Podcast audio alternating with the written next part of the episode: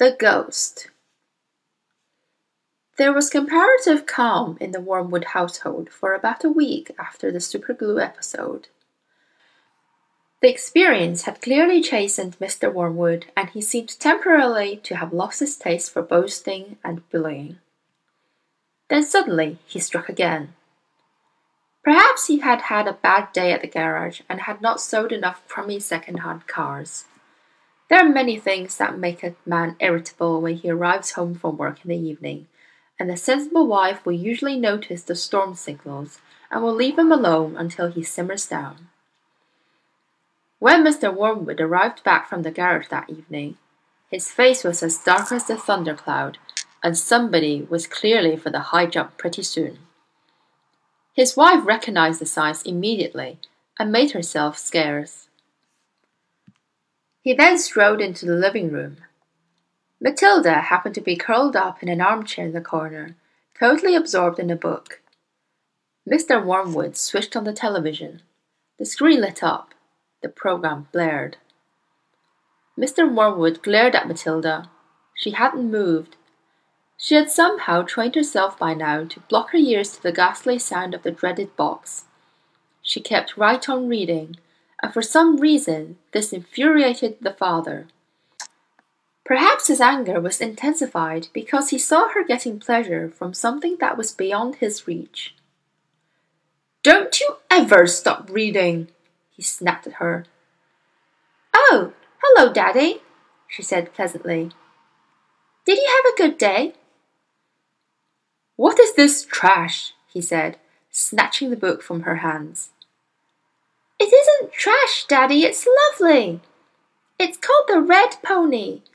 It's by John Steinbeck, an American writer. Why don't you try it? You'll love it. Filth, Mr. Wormwood said. If it's by an American, it's certain to be filth. That's all they write about. No, Daddy, it's beautiful. Honestly, it is. It's about. I don't want to know what it's about. Mr. Wormwood barked. I'm fed up with your reading anyway. Go and find her something useful to do. With frightening suddenness, he now began ripping the pages out of the book in handfuls and throwing them in the waste paper basket. Matilda froze in horror. The father kept going. There seemed little doubt that the man felt some kind of jealousy. How dare she? He seemed to be saying with each rip of a page. How dare she enjoy reading books when he couldn't? How dare she? That's a library book, Matilda cried. It doesn't belong to me. I have to return it to Mrs. Phelps. Then you have to buy another one, won't you? the father said, still tearing out pages. You'll have to save your pocket money until there's enough in the kitty to buy a new one for your precious Mrs. Phelps, won't you? With that, he dropped the now empty covers of the book into the basket and marched out of the room, leaving the telly blaring. Most children in Matilda's place would have burst into floods of tears. She didn't do this. She sat there very still and white and thoughtful. She seemed to know that neither crying nor sulking ever got anyone anywhere. The only sensible thing to do when you're attacked is, as Napoleon once said, is to counterattack. Matilda's wonderfully subtle mind was already at work devising yet another suitable punishment for the poisonous parent. The plan that was now beginning to hatch in her mind depended, however, upon whether or not Fred's parrot was really as good as a talker as Fred made out. Fred was a friend of Matilda's. He was a small boy of six who lived just round the corner from her, and for days he had been going on about his great talking parrot his father had given him.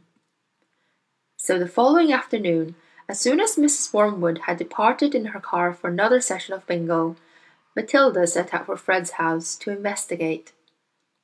She knocked on his door and asked if he would be kind enough to show her the famous bird. Fred was delighted and led her up to his bedroom, where a truly magnificent blue and yellow parrot sat in a tall cage. There it is, Fred said. Its name is Chopper. Make it talk, Matilda said. You can't make it talk, Fred said. You have to be patient. It will talk when it feels like it. They hung around waiting. Suddenly the parrot said, Hello, hello, hello. It was exactly like a human voice. Matilda said, That's amazing! What else can it say? Rattle my bones, the parrot said, giving a wonderful imitation of a spooky voice. Rattle my bones. He's always saying that, Fred told her. What else can he say? Matilda asked. That's about it, Fred said. But it is pretty marvellous, don't you think? It's fabulous, Matilda said. Will you lend him to me, just for one night? No, Fred said. Certainly not. I'll give you all my next week's pocket money, Matilda said. That was different. Fred thought about it for a few seconds. All right then, he said, if you promise to return him tomorrow. Matilda staggered back to her own empty house carrying the tall cage in both hands. There was a large fireplace in the dining room, and she now set about, wedging the cage up to the chimney and out of sight. This wasn't so easy, but she managed it in the end. Hello, hello, hello, the bird called down to her. Hello, hello. Shut up, you nut, Matilda said, and she went out to wash the soot off her hands.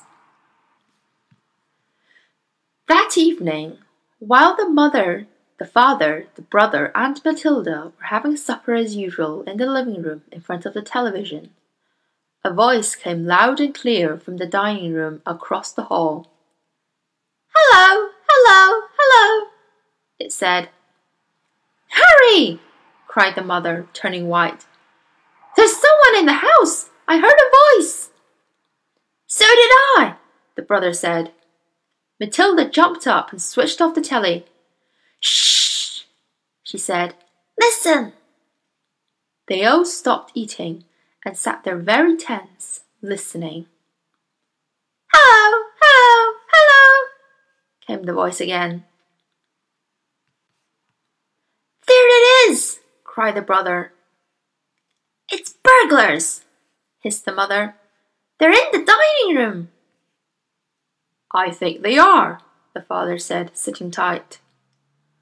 Then go and catch them, Harry, hissed the mother. Go out and collar them red handed. The father didn't move. He seemed in no hurry to dash off and be a hero. His face had turned grey. Get on with it, hissed the mother. They're probably after the silver. The husband wiped his lips nervously with his napkin. Why don't we all go and look together? he said. Come on then, the brother said. Come on, Mum. They're definitely in the dining room, Matilda whispered. I'm sure they are. The mother grabbed a poker from the fireplace. The father took a golf club that was standing in the corner. The brother seized the table lamp, ripping the plug out of its sockets. Matilda took the knife she had been eating with, and all four of them crept towards the dining room door, the father keeping well behind the others. Hello, hello, hello, came the voice again. Come on, Matilda cried, and she burst into the room, brandishing her knife. Stick them up, she yelled. We've got you. The others followed her, waving their weapons. Then they stopped. They stared around the room. There was no one there. There's no one here, the father said, greatly relieved. I heard him, Harry, the mother shrieked, still quaking. I distinctly heard his voice. So did you.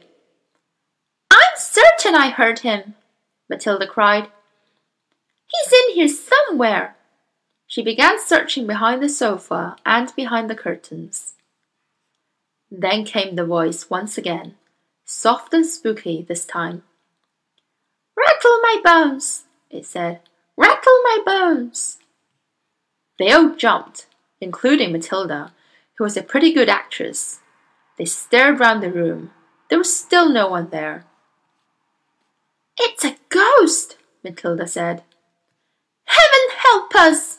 cried the mother, clutching her husband round the neck. I know it's a ghost, Matilda said. I've heard it here before. This room is haunted. I thought you knew that. Save us! the mother screamed, almost throttling her husband. I'm getting out of here, the father said, greyer than ever now. They all fled, slamming the door behind them. The next afternoon, Matilda managed to get her rather sooty and grumpy parrot down from the chimney and out of the house without being seen. She carried it through the back door and ran with it all the way to Fred's house. Did it behave itself? Fred asked her. We had a lovely time with it, Matilda said. My parents adored it. Thank you.